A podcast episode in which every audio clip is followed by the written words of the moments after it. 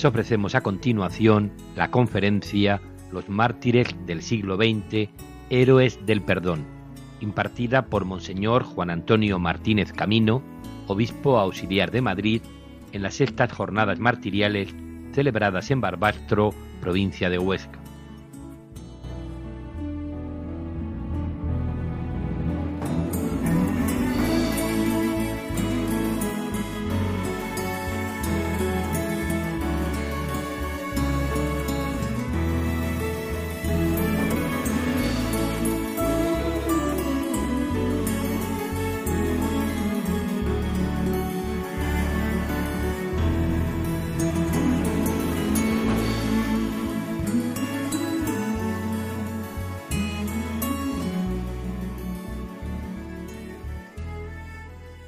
Muchas gracias. En uno de los actos fundamentales del jubileo del año 2000, que tuvo lugar en el Coliseo de Roma, este lugar emblemático del martirio, San Juan Pablo II decía lo siguiente, si nos enorgullecemos de esta herencia de los testigos de la fe del siglo XX en todo el mundo, no es por parcialidad, ni menos aún por deseos de revancha hacia los perseguidores, sino para que quede de manifiesto el extraordinario poder de Dios que ha seguido actuando en todo tiempo y lugar. Lo hacemos perdonando, a ejemplo de tantos testigos muertos mientras oraban por sus perseguidores. Así entendía el Papa de los mártires del siglo XX, el don de Dios que es para la Iglesia en el siglo XX, el martirio de miles, miles, centenares y millones de cristianos que en el siglo XX dieron su vida por Jesucristo y por la Iglesia, para que se ponga de manifiesto el extraordinario poder de Dios que sigue actuando en el siglo XX y perdonando como ellos perdonaron. En esta perspectiva, el siglo XX no solo ha sido el siglo de las víctimas y del pecado, es el siglo de las víctimas. Porque nunca en la historia se habían asesinado a tantas personas inocentes como en el siglo XX, sino que también ha sido el siglo en el que tal vez ha brillado más que nunca el poder de Dios. La misericordia divina, de un modo especial a través de tantos y tantos mártires. Son muchos los testimonios explícitos de los mártires en este sentido. Yo voy a, recoger solo alguno. Entonces voy a hablar de algunos ejemplos de perdón, algunos ejemplos, eso la primera parte, y luego cómo a través de los mártires del siglo XX, el siglo XX tiene salvación. Como en un siglo sin misericordia, que es el siglo XX, la misericordia de Dios ha brillado como nunca antes. Donde abundó el pecado, sobreabundó la gracia. Este es el esquema de mis palabras.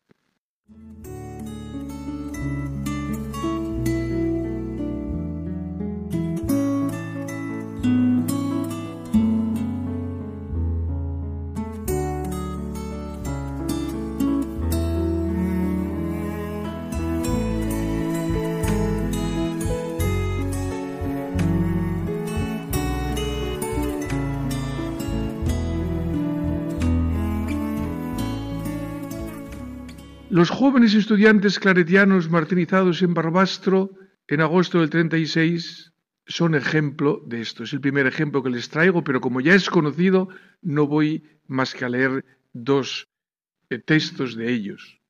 Día 12. Pasamos el día en religioso silencio, escribe el beato Faustino Pérez, de 25 años, preparándonos para morir mañana Solo el murmullo santo de las oraciones se deja sentir en esta sala, testigo de nuestras duras angustias. Si rezamos es para perdonar a nuestros enemigos. Sálvalo, Señor, que no saben lo que hacen. Y el mismo Faustino Pérez, cuando le pidieron que escribiera unas líneas de despedida, escribió justamente hablando del perdón. Agosto 12 de 1936 en Barbastro. Seis de nuestros compañeros son ya mártires. Pronto esperamos serlo nosotros también. Pero antes queremos hacer constar que morimos perdonando. Queremos hacer constar, es como una especie de testimonio. ¿En qué se centra cuando dicen escribe para el futuro, la memoria? Lo que dice es esto.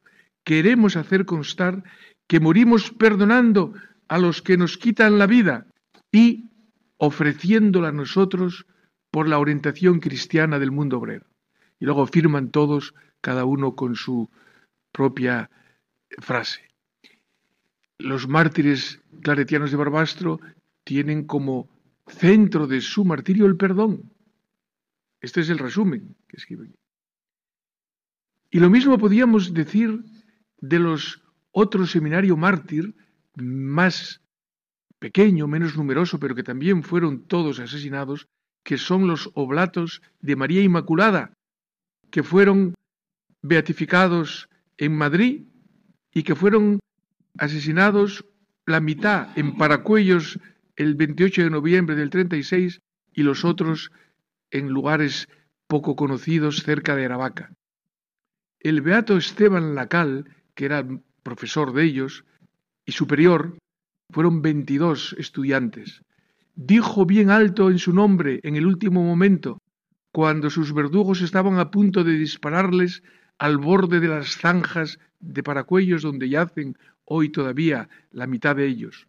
Sabemos que nos matáis por católicos y religiosos, y lo somos. Tanto yo como mis compañeros os perdonamos de todo corazón. Viva Cristo Rey. Y de Barbastro a Asturias y de Asturias a Barbastro. El 8 de octubre de 2016 fueron beatificados en la Catedral de Oviedo los mártires de Nembra. Ochenta años antes, exactamente el 21 de octubre de 1936, en el templo parroquial de Nembra, que es un pequeño pueblo del concejo de ayer, en las cuencas mineras asturianas, habían sido bárbaramente martirizados el párroco, un anciano de 72 años, y dos seglares de aquella parroquia, trabajadores del campo y de la mina. Los beatos segundo Alonso González, de 48 años, padre de 12 hijos, e Isidro Fernández Cordero, de 43 años, padre de siete hijos. Un grupo de milicianos, que eran muchachos y muchachas de aquellos pueblos, todos ellos menores de 25 años, después de apalearlos, de humillarlos por la noche en la iglesia y con los motores de los camiones afuera en alto para que no se oyera lo que allí sucedía, los obligaron a cavar sus tumbas dentro de la iglesia. Los más jóvenes cavaron la tumba del párroco, esta delante del altar, donde según los milicianos él había engañado al pueblo durante muchos años, y las tumbas de ellos la cavaron en el lugar donde habían asistido al sacrificio de la misa durante mucho tiempo. Y luego los mataron como se mata a los cerdos, desangrándolos con cuchillos sobre los bancos de la iglesia.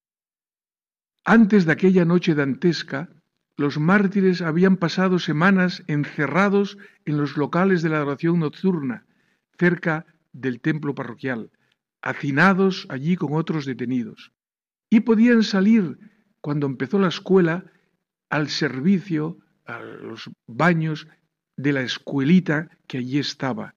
Aquellos días Isidro pudo verse con su hija pequeña, María Luisa, que iba a la escuela, y el maestro se las arreglaba para que los milicianos no se enteraran y pudieran ver a sus niños estos que estaban allí. María Luisa cuenta, que era una niña pequeña entonces de ocho años, que le preguntó a su padre, ¿por qué no te escapas como el padre de fulano, otro niño? Y él me contestó, Isidro, no puedo y además soy testigo de Cristo. Era un minero y un trabajador del campo, sin ninguna formación monástica ni espiritual más que la de la parroquia y la catequesis de la parroquia. Y le dice a la niña, tenéis que perdonar a todos, como yo los perdono de corazón. Se lo dices a tu madre y a tus hermanos. Y se despidió, dice ella, dándome un beso y diciéndome que fuese buena con todos. El Beato segundo Alonso, de entre sus doce hijos, llegó a tener dos hijos dominicos y dos hijos claretianos. Uno de estos, el padre Alberto Alonso Lobo, que había nacido en 1924, vino a la Escuela Apostólica Claretiana de Alagón en 1933 y luego fue superior aquí. Aquí tomó la, eh, la sotana, porque había noviciado entonces en la casa de los claretianos, y luego acabó, fue superior más adelante y murió en Valencia en 1971. Hijo de Isidoro, de estos mártires, con esta conexión, por eso digo de Asturias a Barbastro y de Barbastro a Asturias. El Beato II Alonso, después de la Revolución de Octubre del 34, durante la que había tenido que irse a la montaña a esconderse para evitar la persecución de la que era objeto como católico, en febrero de 1935 le escribe a sus hijos que están en la escuela apostólica de los claretianos de Alagón, les escribe lo siguiente. Aquí en Nembra no hubo muertos, está contando lo que pasó en la Revolución de Octubre, pero en otros sitios hubo bastantes crímenes, bastante horrendos, con religiosos, sacerdotes y guardias de asalto. Aquí en Nembra hubo tres o cuatro heridos. Era este minero con doce hijos que escribió a sus hijos que estaban en la escuela apostólica. A mí, un día que estaba en la huerta recogiendo el maíz, venían ellos de Murias, que es otro pueblo que está más arriba, y el que hacía de jefe mandó que me tiraran un tiro, porque no quise volverme para saludar con el puño en alto. Pero como yo les había dicho que si nuestro Señor murió por nosotros sin su culpa, es lo que nosotros tenemos que imitar y recordar. Así que, por eso, no les debo tener ira, sino al contrario, yo los perdono de corazón y ruego a Dios nuestro Señor y a la Virgen Santísima que los perdone y los traiga a la verdadera realidad y los conduzca a su santo reino, lo mismo que os deseo, dice a sus dos hijos, pequeños que están en Alagón, lo mismo que os deseo, y que nos juntemos todos en la corte celestial. Pero las esposas y los hijos de los mártires también perdonaron a sus verdugos. Cuando terminó la guerra, uno de esos verdugos, voy a decir su nombre aquí eh, como excepción, eh, que se llamaba Belarmino, estuvo retenido varios días en el pueblo de Nembra y confesó sus crímenes pero fue respetado por la gente del pueblo. Y segundo, que era el hijo menor del el Beato Segundo Alonso, un hermano del que luego fue claretiano, era practicante, técnico sanitario y luego fue médico. Y este atendió gratis y como si fuera a su madre, a Cesárea, que era la madre de Belarmino, el que había contribuido a matar a su padre. Y le ponía inyecciones, enferma de cáncer. Y lo mismo habían hecho las viudas de los mártires, otorgar el perdón, porque eran de la misma escuela y de la misma pasta que ellos. Eran confesores de la fe de Cristo.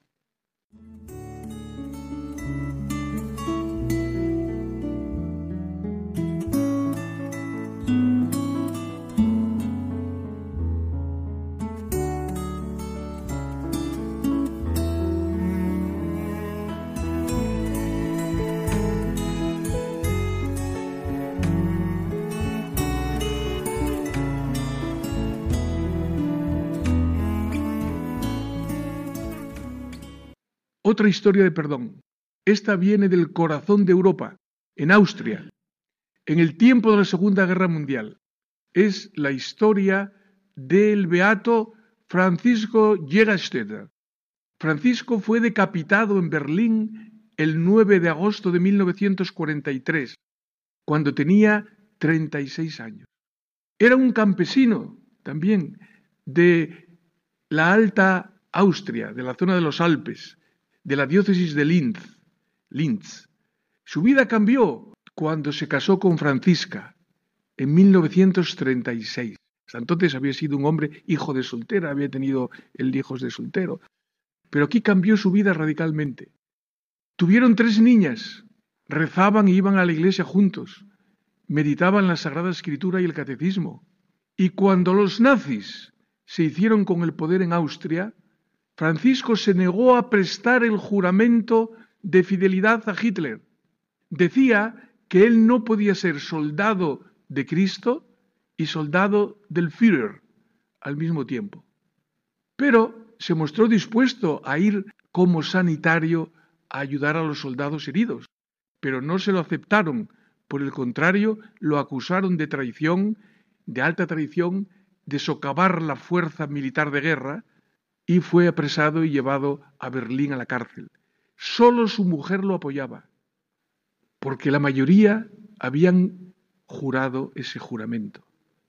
Incluso el párroco de su pueblo fue a Berlín para decirle, tienes tres hijas pequeñas, firma aquí. Esto es un trámite. Su mujer la apoyaba y está publicada la correspondencia de él con su mujer. Aquí están publicadas las cartas desde Berlín, desde la prisión, a su mujer y desde la mujer a él. Es una maravilla, se ha publicado hace poco. Entre estas cartas está la siguiente que le escribe a su mujer en julio de 1943, cuando ya había sido condenado a muerte y tenía que llevar las manos esposadas día y noche. Ya estaba condenado a muerte. Y entonces escribe lo siguiente. Escribo aquí algunas palabras que me salen ahora del corazón. Las escribo con las manos atadas. Y se ve que está escrito con una letra muy pequeñita porque no podía escribir bien. Las escribo con las manos atadas, mucho mejor que si la atada fuera mi conciencia. Vale más tener las manos atadas que la conciencia atada por el pecado y por la traición. Esto es un paréntesis mío. Está claro que Dios muestra a veces su poder. Lo que decía el Papa San Juan Pablo II en el Coliseo que le di al principio. Está claro que Dios muestra su poder, que Él puede otorgar a los hombres que lo aman y que no anteponen las cosas de la tierra a las del cielo. El orden y la jerarquía. Que no anteponen las cosas de la tierra, que son buenas, por supuesto las malas, que no anteponen las cosas de la tierra a las del cielo. En ellos muestra Dios su poder. Y dice, ni la cárcel, ni las esposas, no las esposas a quien escribías, ni la cárcel, ni las esposas, ni siquiera la muerte pueden separar a uno del amor de Dios. No pueden robarle la fe ni la libertad de decidir. El poder de Dios es invencible, escribe él en la cárcel en este momento, reflejando lo que el Papa dice, dijo en el Coliseo ¿De qué muestran los mártires del siglo XX? El poder de Dios. El 7 de mayo, unos días después de haber llegado a la cárcel de Berlín, Francisco le había escrito a su mujer lo siguiente, esposa queridísima de mi corazón, cuando uno no guarda pensamientos de venganza contra nadie y puede perdonar a todos, aunque uno sea tratado con dureza, que es lo que estaba pasando a los que llegaban nuevos a la cárcel de Berlín y con estas, con, estas acusaciones de alta traición, pues no los trataban como cuando se llega a un hotel de cuatro estrellas. Eh, entonces, el corazón mantiene la paz. ¿Y qué hay más hermoso en este mundo que la paz? Y en otro lugar escribía, el amor a los enemigos, este es un, es un campesino de Austria, ¿eh? de 36 años, que no había ido más que a la escuela del pueblo y después de que se casó iba a la iglesia con frecuencia. El amor a los enemigos no es una debilidad de falta de carácter, sino más bien heroica fuerza del alma a imitación del ejemplo divino. ¿Eh? No es una debilidad de falta de carácter. Entonces, con esto después de estos tres ejemplos, pero son innumerables los ejemplos del perdón.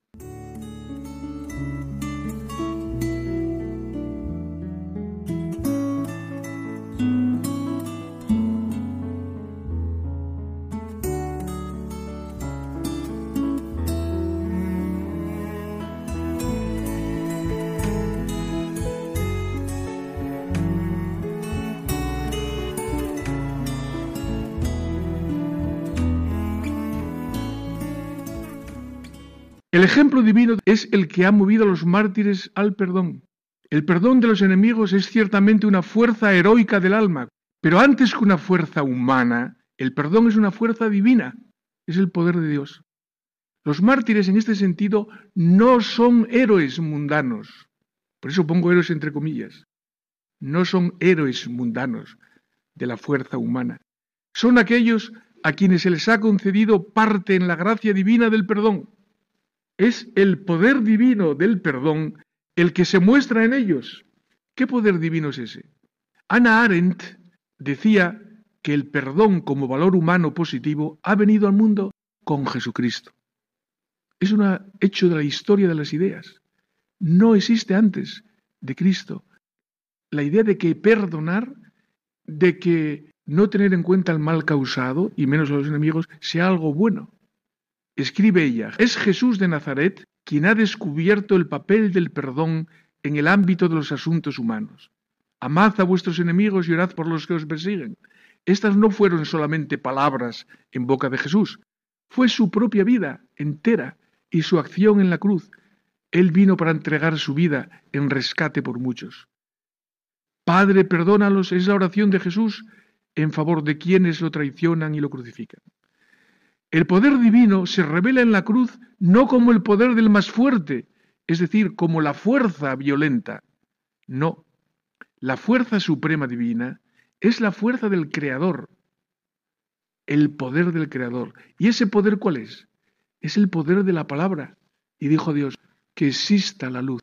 Dios no necesita poder violento para hacer. Es el poder de su voluntad de amor en la palabra. Es el poder capaz de llamar al ser a lo que no es, un poder solo divino. Por eso se sabe quién es Dios y quién no es Dios. Solo divino. Pero hay un poder semejante o mayor que el poder de llamar al ser a lo que no es, y es el llamar a los muertos a la vida, que también es un poder solo divino. Solo el que puede llamar al ser a lo que no es, puede llamar a los muertos a la vida. Y este es el poder del perdón. Hay el poder del don, originario del ser. Dios es el ser que da parte en su ser por la creación. Ese es el don de la creación.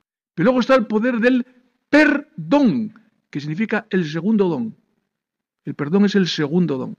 Per es una preposición latina que significa volver a, volver a dar. Y el poder del perdón es el que la Iglesia canta en la noche de Pascua, diciendo que si grande fue la maravilla de la creación, más grande fue aún la obra divina en la cruz y en la resurrección de Cristo. Y en la misa, en la oración colecta del vigésimo sexto domingo del tiempo ordinario se dice, Oh Dios, que manifiestas tu omnipotencia de modo especial en el perdón y en la misericordia.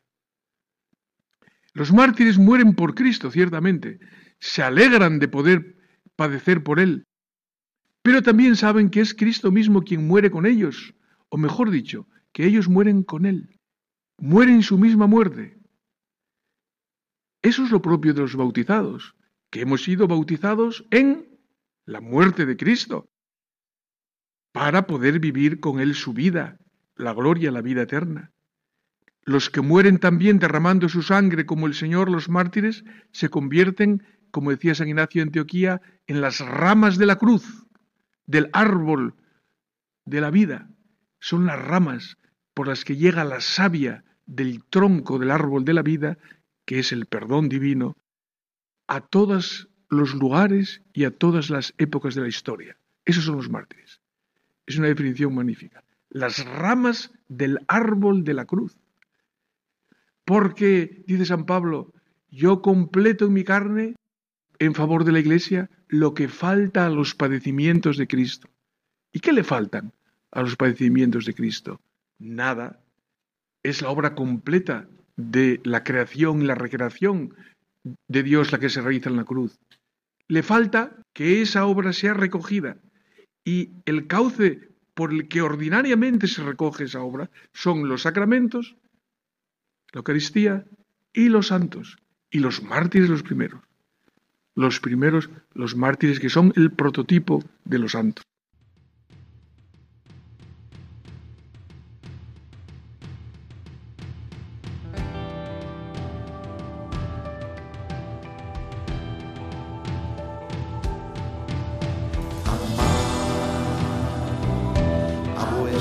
servir.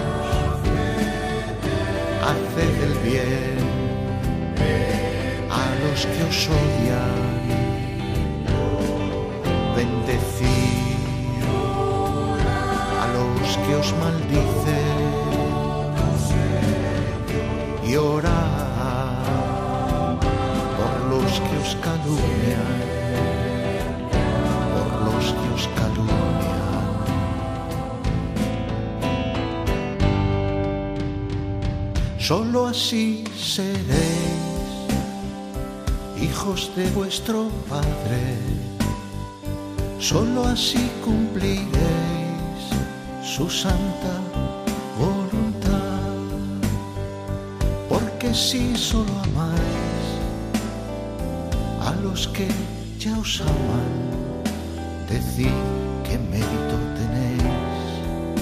Decid qué mérito tenéis.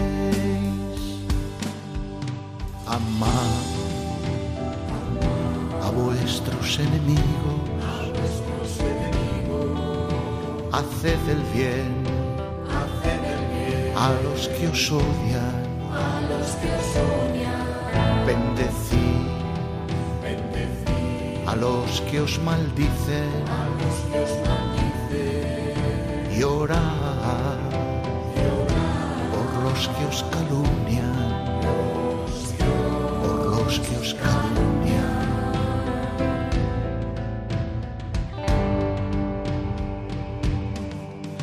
Porque Él manda la lluvia de igual manera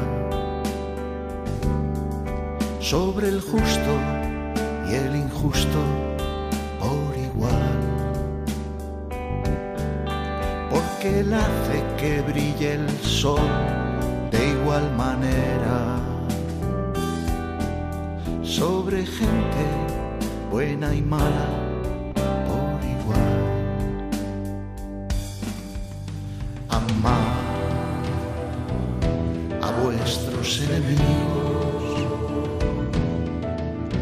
haced el bien a los que os odian, bendecid a los que os maldicen. Y por los que os calumnian, por los que os calumnian.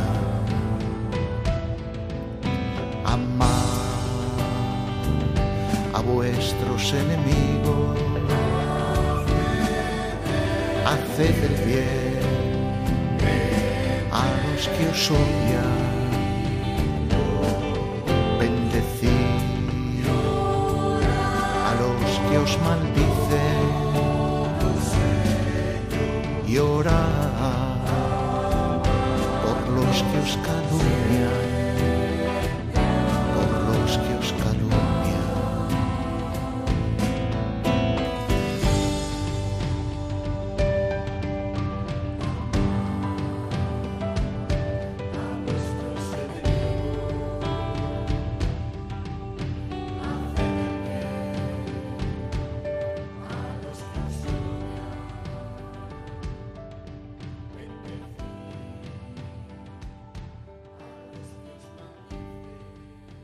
San Esteban fue el primero que murió la muerte de Cristo derramando su sangre con él.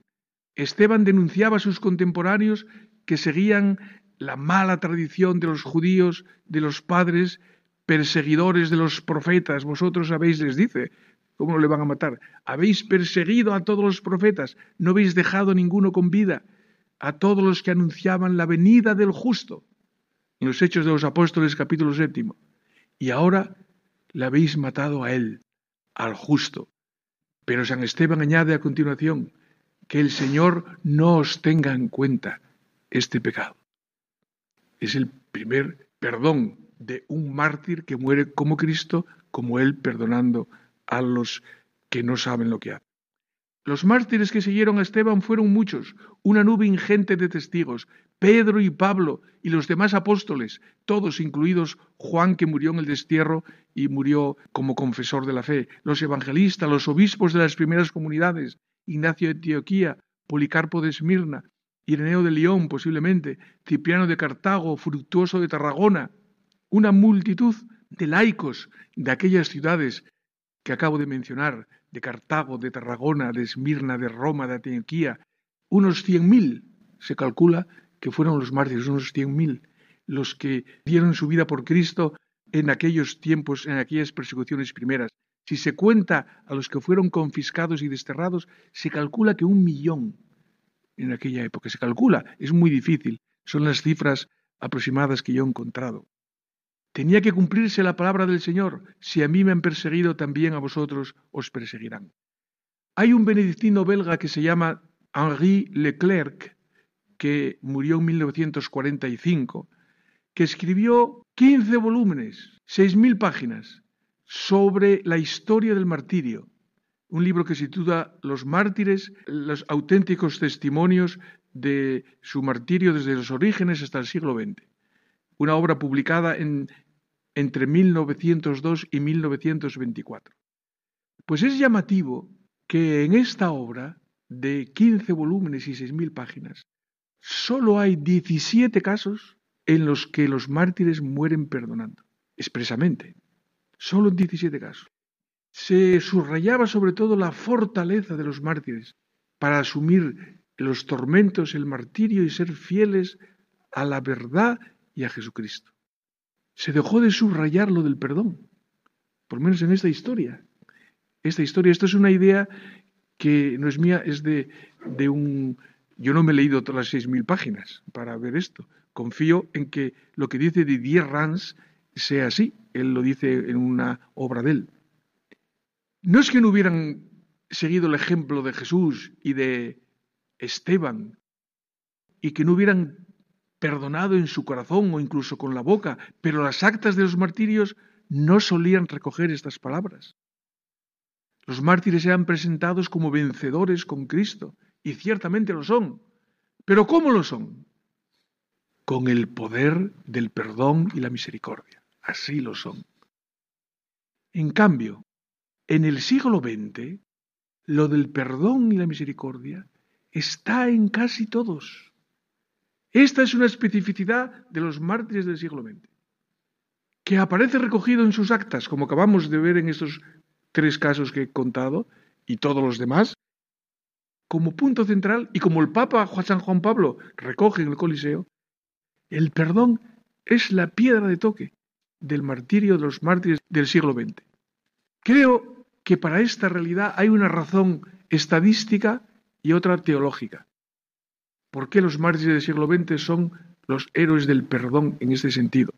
Dos razones que van unidas. La estadística es que el siglo XX ha sido el siglo de los mártires. En toda la historia cristiana junta no había habido nunca tantos cristianos muertos por y con Cristo como en el siglo XX. ¿Y por qué? Dios lo sabrá.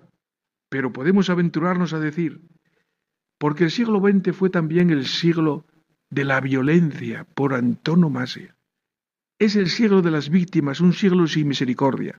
Entonces, en este contexto de violencia desatada como nunca, la providencia divina, esta es una humilde hipótesis, la providencia divina quiso hacer presente su misericordia y su perdón de un modo igualmente notable, sobreabundante, para que se cumpliera la palabra del apóstol, donde abundó el pecado, todavía fue más grande la gracia. En torno a cien mil echados a las fieras, crucificados, en torno a un millón perseguidos, desterrados, pero las cifras del siglo XX son increíblemente superiores. Por lo menos fueron tres millones de asesinados por ser cristianos. Es la cifra más pequeña. Tres millones de asesinados en el siglo XX. Solo los armenios, el genocidio de los armenios, está en más de millón y medio. Y luego las cifras de la Unión Soviética, las cifras de España, de México, de, del Vietnam, de China, de Centro Europa, con todos los totalitarismos. La cifra mínima son tres millones. Puede ser entre tres millones y cinco o seis millones de cristianos que fueron mártires en el siglo XX eh, por el nombre de Cristo. Tanta generosidad, tanta sangre generosa era necesaria para hacer presente la sangre redentora de Cristo. Ellos son quienes completan en su carne lo que faltaba a los sufrimientos de Cristo en favor de la Iglesia.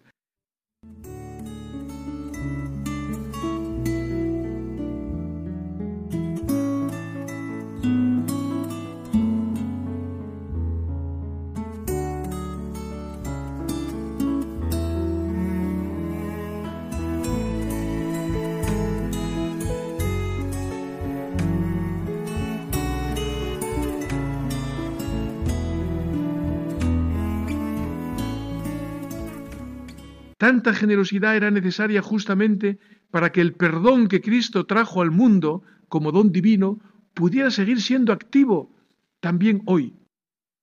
A la vista de los horrores del siglo XX, ciertamente olvidados por la historia oficial, solo los judíos mantienen en alto la historia del holocausto como algo que mantienen con vida. Los demás no lo hacemos.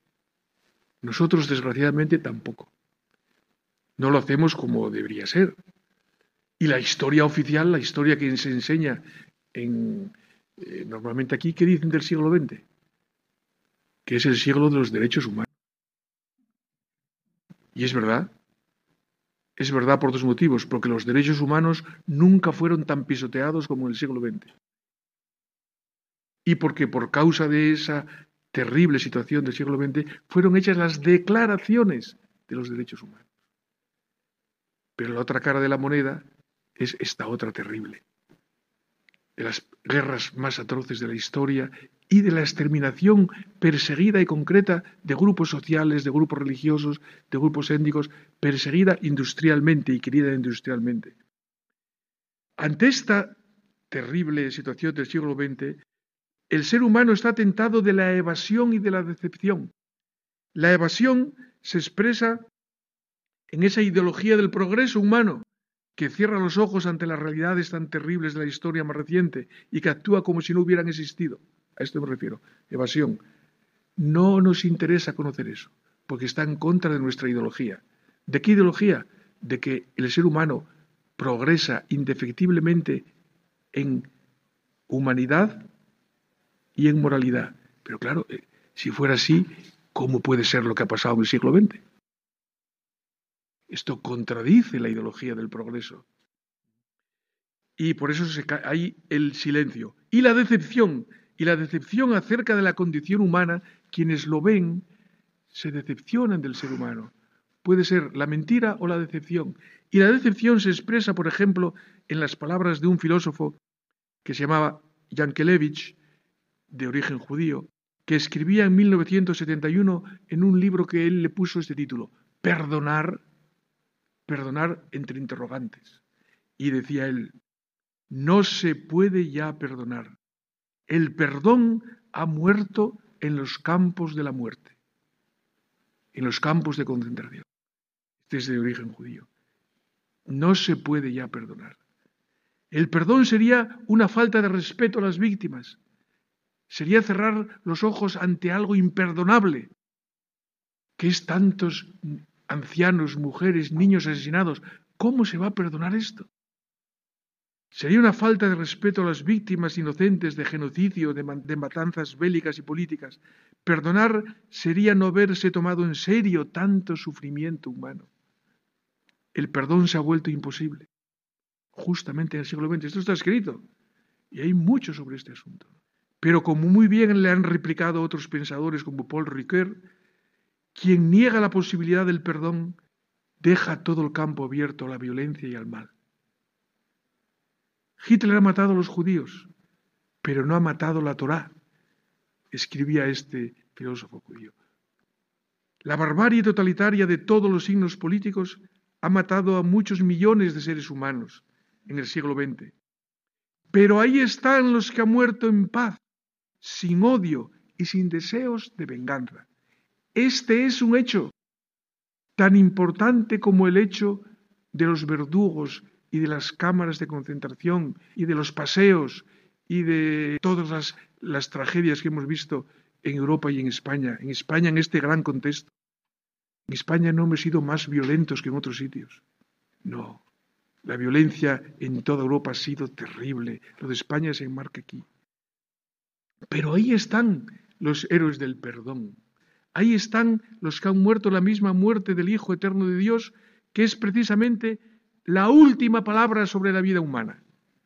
La última palabra no es la violencia, sino el perdón, la misericordia y el poder de Dios, que es el poder de la vida. La lógica de la idolatría del mundo lleva a la muerte sin sentido, a la deshumanización del hombre. En cambio, la lógica de la imitación de la pasión de Dios gloriosa en la cruz del Redentor, lleva la vida y a la esperanza que no defrauda.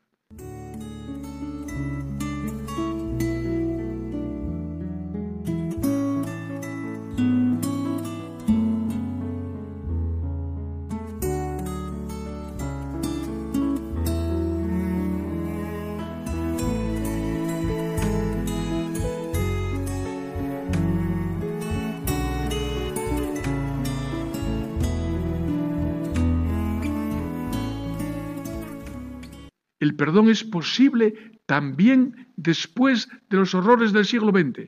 Y la prueba de ello es que nunca hubo tantos que murieron perdonando a sus verdugos como en el siglo XX. Yo creo que este es el mensaje fuerte de los mártires del siglo XX, del poder de Dios, que es lo que decía San Juan Pablo II en el Coliseo. Por ellos, por los mártires, viene la luz y la salvación para este mundo violento que vive bajo el signo del poder de la fuerza, es decir, del pecado. Ellos son la presencia de una fuerza mayor que la de la violencia y la del pecado, que es la de la misericordia divina, fuente de la vida eterna. Concluyo. San Juan Pablo II, al nombrar como patrona de Europa a Santa Teresa Benedicta de la Cruz, el 1 de octubre de 1999, dijo que esa carmelita descalza, asesinada en el campo de concentración de Auschwitz en 1942 por ser judía y por ser cristiana y por ser carmelita, era, decía el Papa, un símbolo de los dramáticos acontecimientos sucedidos en Europa en este siglo. Era en 1999. Teresa Benedicta, que había elegido la cruz, incluso como parte de su nombre de religiosa, Teresa Benedicta de la Cruz, había dicho su hermana Rosa, que era carmelita como ella, cuando fue la Gestapo a arrestarlas a Holanda, en el Carmelo de Echt, donde habían, se habían refugiado. Vamos a morir por nuestro pueblo, el pueblo judío y el, y el nuevo pueblo de Dios. están implicadas en esta frase por la Iglesia. Unas palabras que resumen bien el sentido del martirio, de la entrega de la vida por la salvación de otros, que eso significa el martirio cristiano, como participación de la misericordia, del perdón revelado, manifestado y realizado en Jesucristo.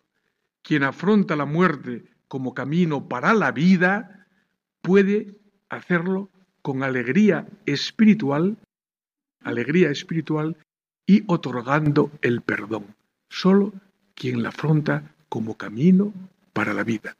Y ese es el poder de Dios. Muchas gracias.